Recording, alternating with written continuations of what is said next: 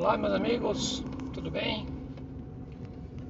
Queria conversar com vocês hoje sobre alguns livros que venho estudando que me preocupa muito. Uma que muitos professores não conhecem e outra preocupação que alguns estão conhecendo e estão, como diria, de um modo que todo mundo consiga compreender, se convertendo a essas correntes filosóficas. Estou mencionando aqui a questão do Paulo Freire. É notório que muitos professores concordem e sigam os ensinamentos de Paulo Freire, principalmente da área de humanas. Mas também tem muitos que não o conhecem de fato.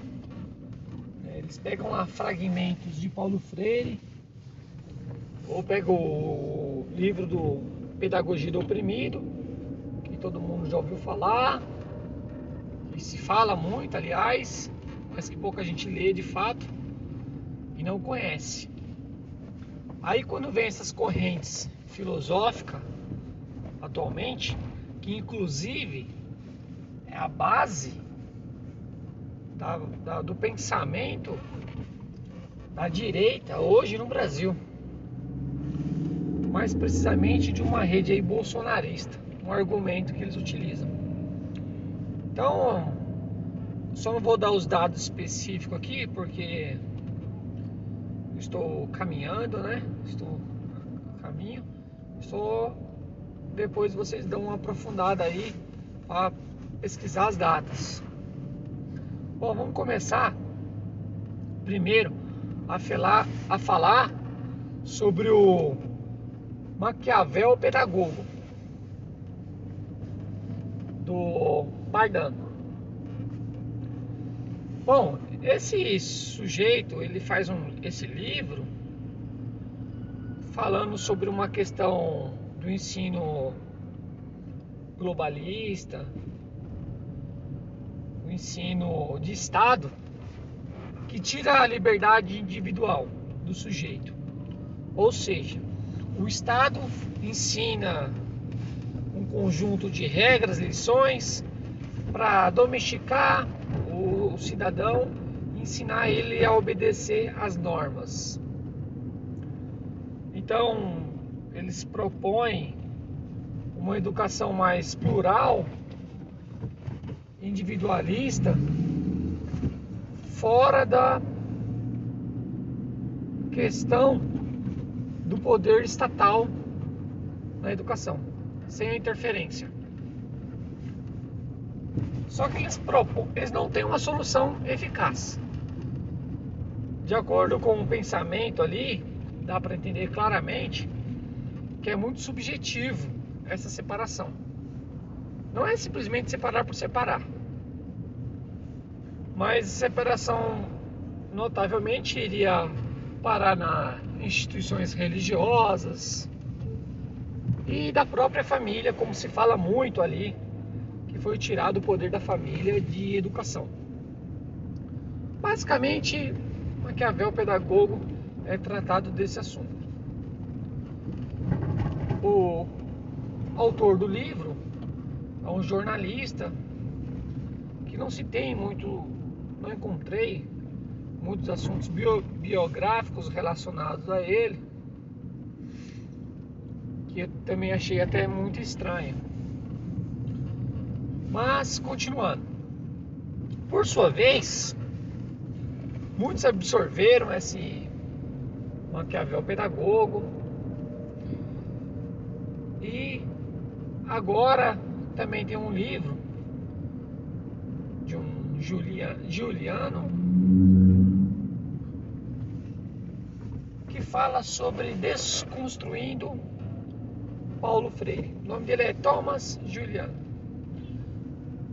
título do livro, ele é organizador fala sobre desconstruindo Paulo Freire. Ali eles vão citar vários momentos do Paulo Freire, onde diz que Paulo Freire tem uma fala mansa, ele é demagogo e repete muitas vezes a questão do marxismo e que ele não deveria ser ou ele é indigno de ser o patrono da educação. E ele o conseguiu por ser um governo de esquerda que estava no poder. Faz muitas apelações que se diz usar um fundamento histórico, mas ele não usa um fundamento histórico verdadeiro. E muitos, por não pesquisarem ou não compreenderem esses períodos, esse tempo, acaba caindo nessa teia, nessa aranha da estupidez. É utilizado até um linguajar meio chulo nessa obra que diz ser imparcial, mas não há imparcialidade nenhuma ali. Eles começam a falar que a educação começou a ficar ruim já com o surgimento do MEC, durante o período de Vargas, né, que ali começa o poder estatal das diretrizes da educação, justamente através das criações da LDB e tudo mais. Mas novamente se fala muito e eles não têm solução para nada. Fica a crítica pela crítica. Então falam-se que estão desconstruindo Paulo Freire, mostrando sua ineficácia. Uma das partes mais cômicas que eu acho, porque é cômico, só tem essa palavra a utilizar. É quando eles falam que Paulo Freire ganhou vários títulos mundo afora, porque ele viveu um período financiado pelo Estado e ele conseguiu viajar por mais de 100 países divulgando o seu pensamento, financiado pelo governo. É uma das coisas mais absurdas que eu já ouvi.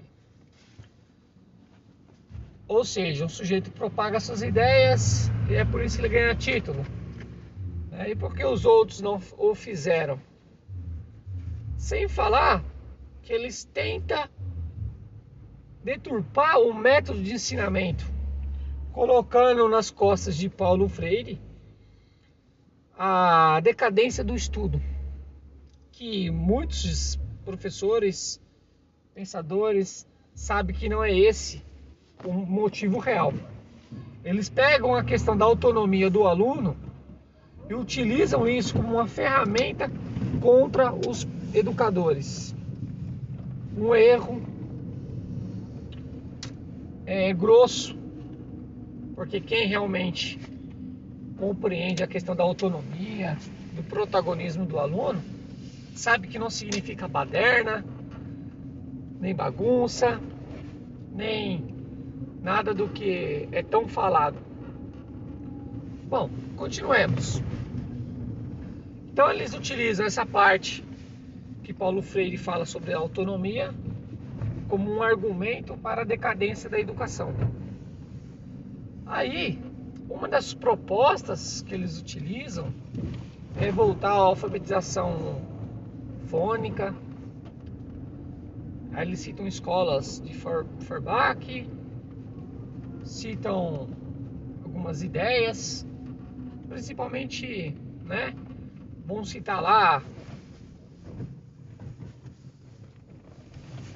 Machado de Assis, Joaquim Nabuco, vão falar muito deles, né?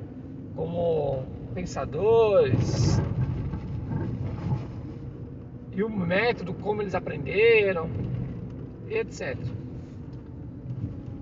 Então, não há solução alguma. Fica crítica pela crítica. E aonde está o perigo nisso? é que muitos acabam acreditando isso, simplificando o problema no indivíduo, como é de costume no Brasil. Não conseguimos ter a visão estrutural do problema. Parece fomos alfabetizados de modo a não interpretar o todo. Aprendemos o pouco, vimos o que está à nossa frente, mas não vimos o todo. Talvez essas pessoas devessem ler Paulo Freire de verdade e não pensar só superficialmente as questões como foi colocado aí para, para Paulo Freire. Então eles propagam, estimulam essas ideias. Acredite se quiserem, pessoal. Eles dão palestras disso. E há um público. Há um público. Foi vendido muitos livros, unidades dessa, desse livro. Existe um público muito grande para isso. E o pior de tudo, ter um público dos, dos professores. Os professores podem ler, devem ler, devem conhecer. Mas aí que está. Conhece uma coisa deturbada. Ou vão conhecer o todo. Não é? Voltando. Já está ficando o horário estendido aqui. Para finalizar, Maquiavel Pedagogo, né, do, feito aí pelo Bernardo, é, ele por sua vez, ele teve uma influência de um cara chamado Ivan Illich, que é um anarquista da educação. Esse sim, autêntico em seu pensamento. Que pensa a educação de modo global. De modo global que muitos não entendem. Vou dar um exemplo aqui